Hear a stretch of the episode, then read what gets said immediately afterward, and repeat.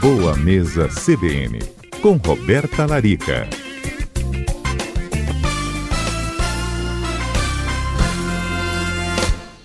Doutora Roberta Larica conosco, bem-vinda ao nosso quadro e onde a gente recebeu, inclusive, nas nossas é, nossos números, nossos canais, a mensagem de um ouvinte, o João Rafael. Ele falou que estava fazendo uma reeducação alimentar e ele tinha 112 quilos e agora tem 87 depois desse processo.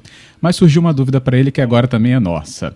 A dieta pode baixar a imunidade do organismo, Roberta? A nossa dúvida é justamente: fazer a dieta pode influenciar na nossa imunidade, diminuindo-a?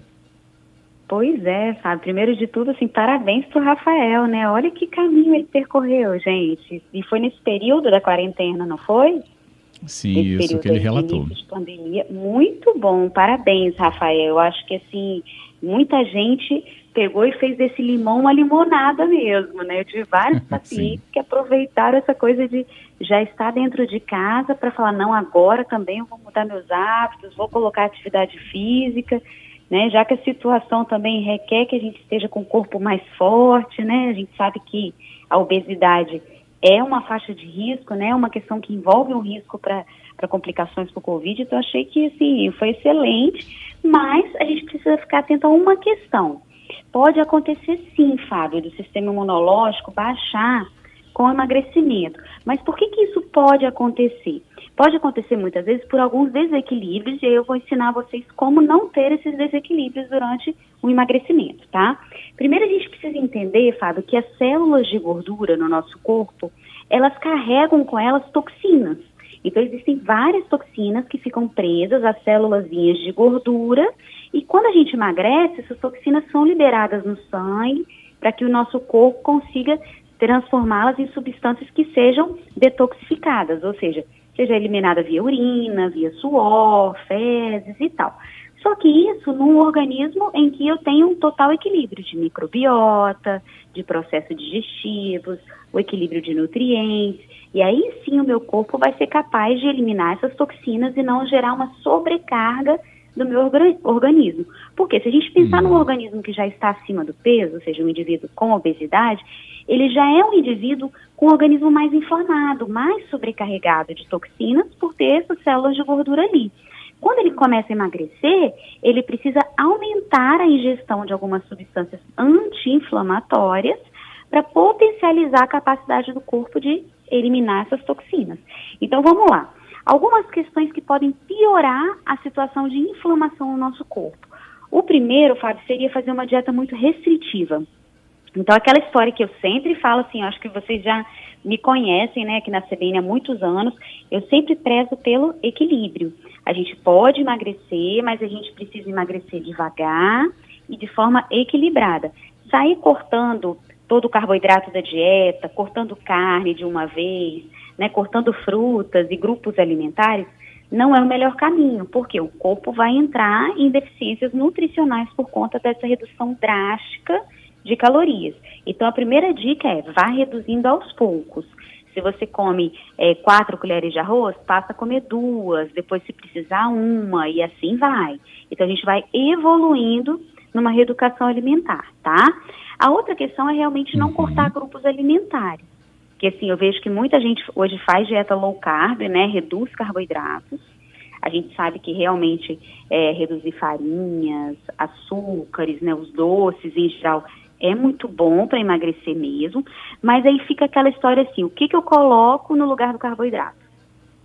Né? Eu coloco o que? Proteína, eu coloco é. gordura. E aí, na maioria das vezes, o que, que as pessoas fazem? Diminuem né, carboidrato e colocam o quê? Proteína e gordura saturada. Coloca carne, bacon, creme de leite, queijo amarelo. E esses alimentos são o quê? Pró-inflamatórios.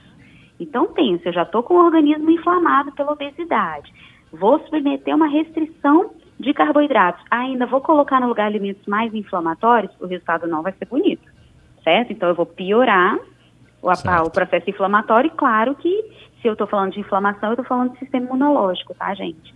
Então, assim, ter o cuidado de pode reduzir carbo? Ótimo, reduz farinhas, reduz doces, açúcares, mas se vai aumentar na proteína e na gordura, aumenta nas carnes brancas, nos queijos brancos, nos laticínios que são mais desnatados ou semi-desnatados, aumentando as gorduras boas, como o azeite, as castanhas, e não no bacon, no creme de leite, que é gordura saturada.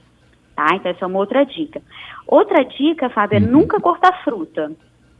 Nunca. Vejo que as pessoas saem uhum. cortando fruta, né? Então, assim, a coitada é. da laranja, que teria uma vitamina C, que é anti-inflamatória, né? Um suco de limão, um suco de maracujá é importante que a gente coma frutas durante a dieta. Claro que você pode, assim, priorizar frutas que têm menos açúcar.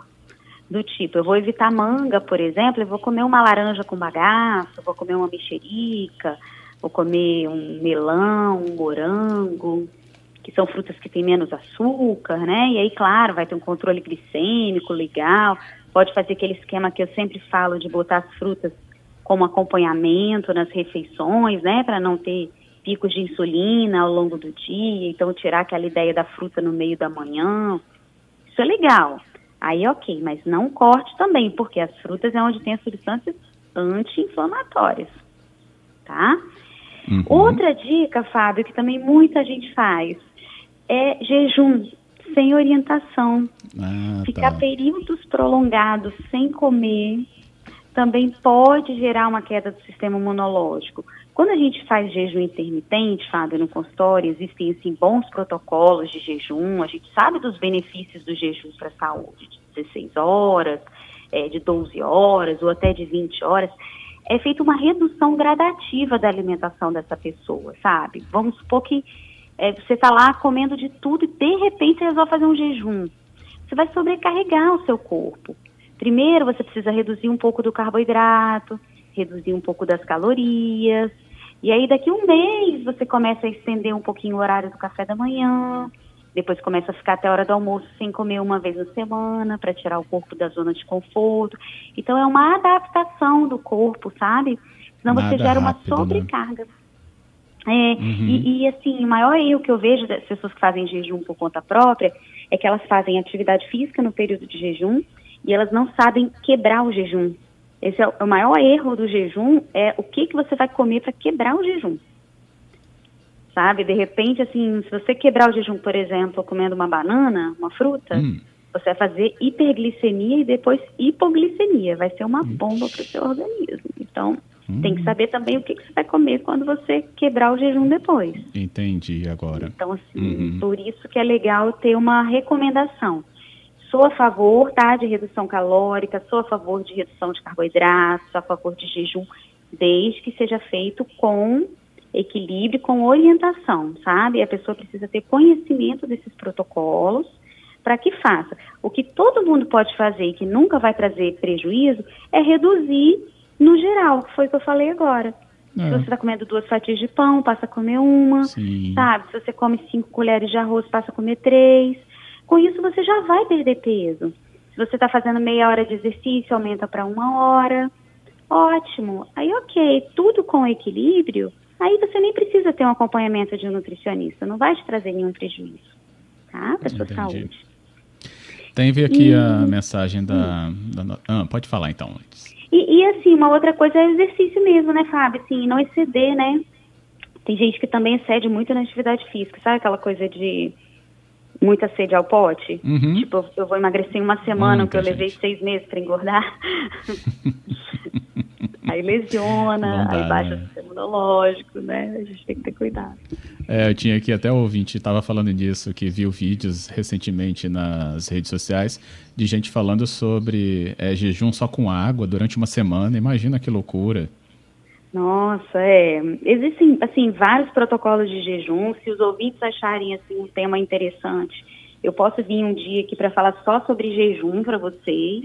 Tem muita coisa boa, mas também tem muito, é, muita coisa ruim mesmo. A gente tem que ter muitos cuidados na hora de executar o jejum, né? E tem estudos que mostram que mais de 20 horas em jejum não traz tantos benefícios para a saúde. Uhum. Então, não tem necessidade de ficar dias, né, em jejum a não ser que seja realmente um jejum religioso, mas com, com a intenção Sim. de é, normalizar a glicemia, perder peso, aumentar a longevidade, controlar a autoimune. O recomendado é um jejum menor, não é o jejum mais de 20 horas, não.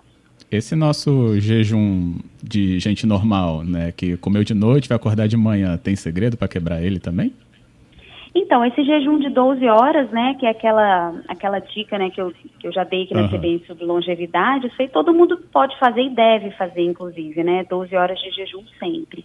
Aí o ideal seria quebrar o jejum com o seu café da manhã completinho, com proteína, hum. com gordura, de preferência menos carboidratos no café da manhã, que também é uma outra dica que eu já dei em algumas das entrevistas nesse último mês que é você sempre quebrar o jejum de manhã com proteína. Então, a ideia dos ovos, é, de um iogurte com fibras, uma coalhada, panquecas low carb, eu acho que são opções bem interessantes para a gente quebrar o jejum matinal.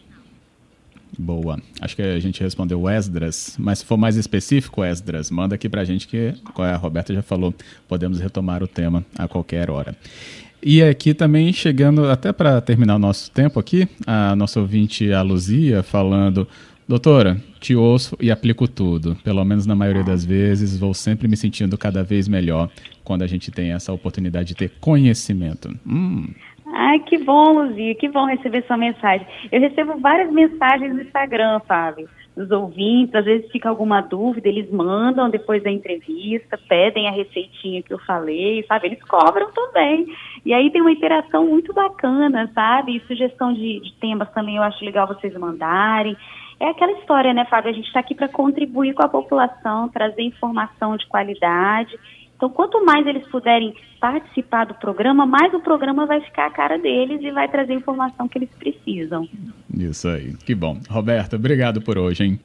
Eu que agradeço, Fábio. Até semana que vem. Até a próxima, com certeza.